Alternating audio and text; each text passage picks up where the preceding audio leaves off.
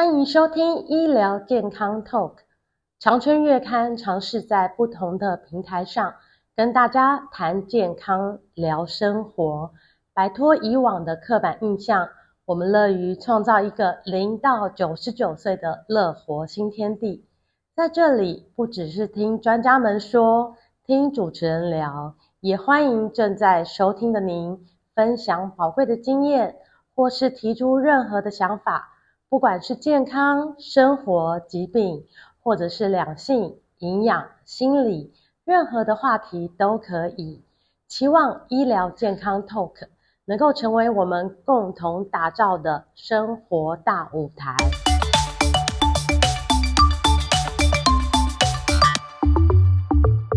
听众朋友们，大家好！南韩的明星李弘基呢，日前透露了他罹患了化脓性的汗腺炎，长达十八年之久的时间。那他的病灶呢是在臀部，疼痛溃烂还流脓，每天得随身携带十件的内裤，更因此动了八次的手术。那台湾也有一位工程师，因为鼠蹊部还有骨沟的大面积痘痘。哦，也是一样的肿痛、流脓、坐立难安，每一天都要包尿布来上班，试过各种治疗都没有效，最后也是确诊了这个很少听到的化脓性汗腺炎。那化脓性汗腺炎它的病灶呢，跟青春痘有一点点像，它有关系吗？我们今天特别邀请台大医院皮肤科的教授廖宜华医师来跟大家聊一聊。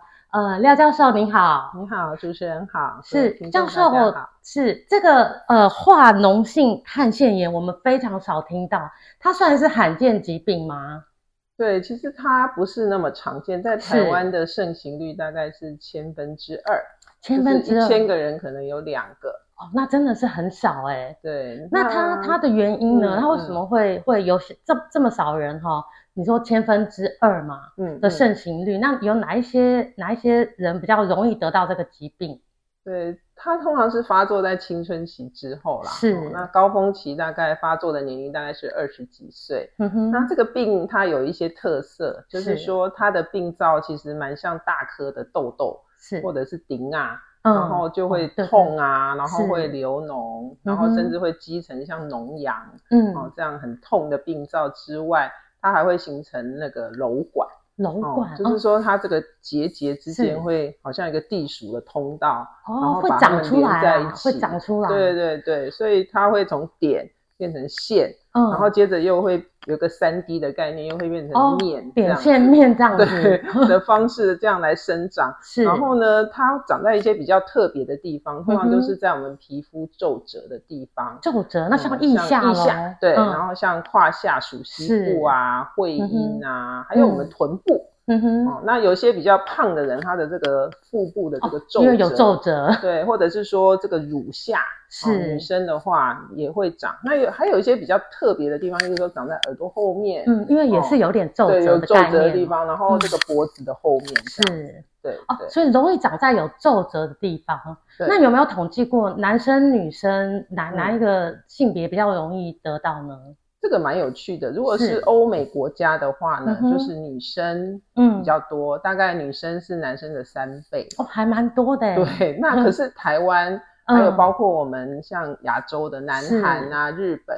其实大概是二比一，就是反而是反过来哦，男生男生比较多，对对对，女生是一。那这个可能跟我们亚洲地区他抽烟的人大部分是男生哦，所以会跟抽烟有关系吗？对对对，其实这个疾病它是一种慢性发炎的疾病。那我们刚刚讲的那个结节，像痘痘这样大颗的东西，它都是从那个毛囊冒出来的哦。对啊，如果你有抽烟的话，它其实会。让这个发炎更严重，哦，因为它会造成这个毛囊的堵塞，所以抽烟也是一个很大的因素。嗯、对对，那它算是自体免疫疾病的一种吗？其实它不是叫自体免疫，它叫自体发炎。嗯、自体发炎，对对对，自体发炎疾病，就是说这样子体质的人，大概有三分之一到四分之一，它是有家族病史的。嗯，那也有找到哈，医学上也有找到一些特定的基因呢，跟这个。遗传哈可能有关系、嗯，所以基本上它是一种有跟体质有关的病、嗯，然后呢就会造成你的毛囊会自己发炎这样子。嗯、对，嗯、那也跟你这个皮肤的一些微生物好的群像哦也有关系，然后也会促成它的发炎。嗯所以这个真正的原因是蛮复杂的，不过基本上它就是从毛囊开始的一个发炎，嗯，然后会不断的反复进行，还会形成瘘管，所以它应该是会复发，对不对？听起来，对对对，它蛮，它是一种慢性的发炎疾病。然后我们在医学上，如果要诊断这个病的话，就是说半年内啊，嗯、你有两次以上，有两次、三次、四次，这个东西就是会发炎，然后消掉，发炎又消掉，会自己消掉。有的人他例如说他生活比较规律，是比较没有压力，或者是说女生她有时候会跟我们这个月经周期哦有关系，对，有关系。就是说月经快来前，然后她就复发，是，然后慢慢慢慢又消下去。所以如果这个反复过程在半年内有两次以上，就可以诊断，我们就可以诊断这个疾病。嗯，那你刚刚说它跟痘痘或是什么铃啊很像，嗯，那怎么去区别啊？就是我们例如说，我不小心然后长了一颗很大的痘痘。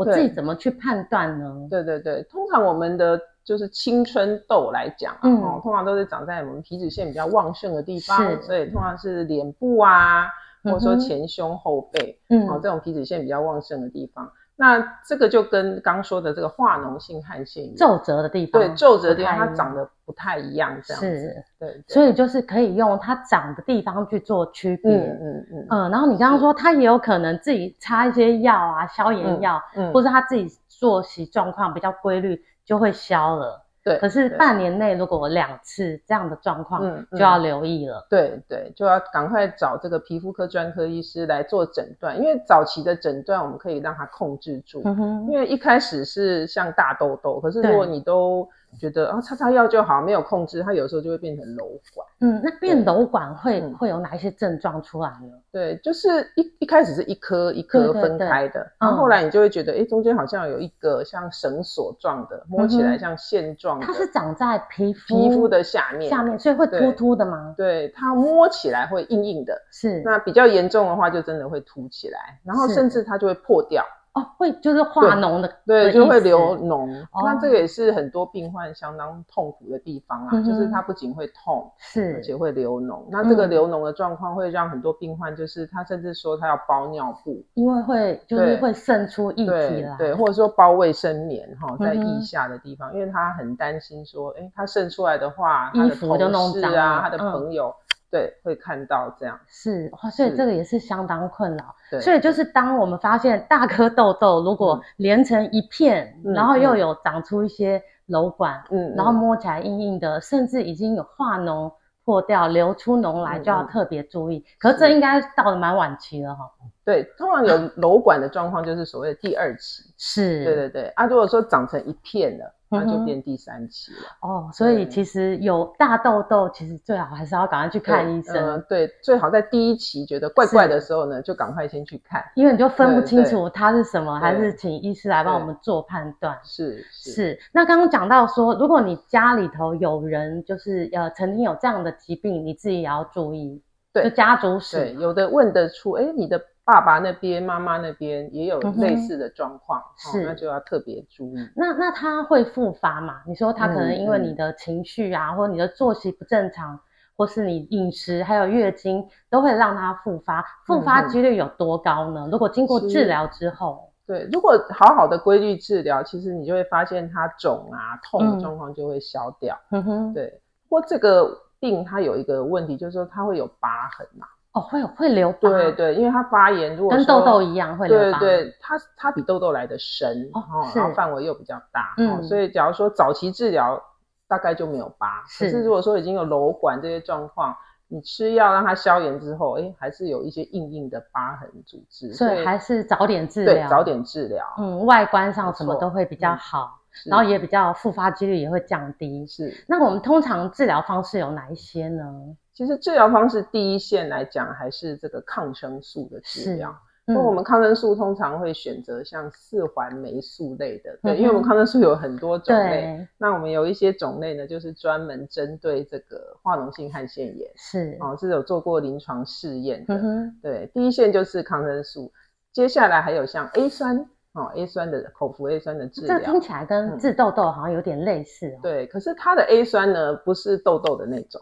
哦，对，它的 A 酸是另外一个，就是比较像肝癣，是干癬的病人在用的 A 酸。嗯然后另外还有一些荷尔蒙的疗法，嗯，对一些女性哈，她如果说是月经恶化的话，是，这个相当的也是蛮有效的。嗯，对。那可是有一些人他很严重，就是在这些第一线的疗法都没有用，以后没什么用。嗯，对，这时候我们就会想说有没有更好的方法？是。那这几年来就有发展出这个叫生物制剂，嗯啊，生物制剂的治疗，因为我们发现说化脓性汗腺炎它这个发炎的里面啊。有很多这种细胞激素是哦，那比较有名的就是一个叫肿瘤坏死因子，嗯哼，哦，还有另外一个就是叫呃介白质十七，嗯，对，这个比较 比较专业一点，对。不过我们呢，就是有发展出，哎，去针对这些过高的细胞激素，发展出抗体。是哦，那我们这个细胞激素过高，我们抗体放下去，哎，这个激素就下降，有点像标靶的概念嘛。对对对，就是不是说乱枪打鸟。对哦，然后呢，就是这样子让它的这个发炎降低。嗯哼，所以现在就是整个全球来讲，化脓性汗腺炎在第一线疗法，假如说比较没有效的状况呢，我们就可以转移到这个生物制剂。好的治疗、嗯、会就是它的这个治疗效果可能会更好一些。是，是，呃，那它需要治疗多久呢？那它是要一一直用，还是说用到一个阶段可以停下来？通常我们会先用三个月看看，三个月，嗯，理想上，假如说你对这生物制剂是有效的话呢，是应该就可以看到你的进步，嗯，那甚至有时候呢，生物制剂我们会再加上抗生素，嗯，哦，一起使用，它在这个医学上的研究发现说，哎，这个效果会更好，嗯，哦，比单用生物制剂更好。所以就是在这样子的方法处理下，通常我们都会治疗半年到一年是哦的时间，然后基本上看你的状况而定。像有些人他治疗三个月，诶就。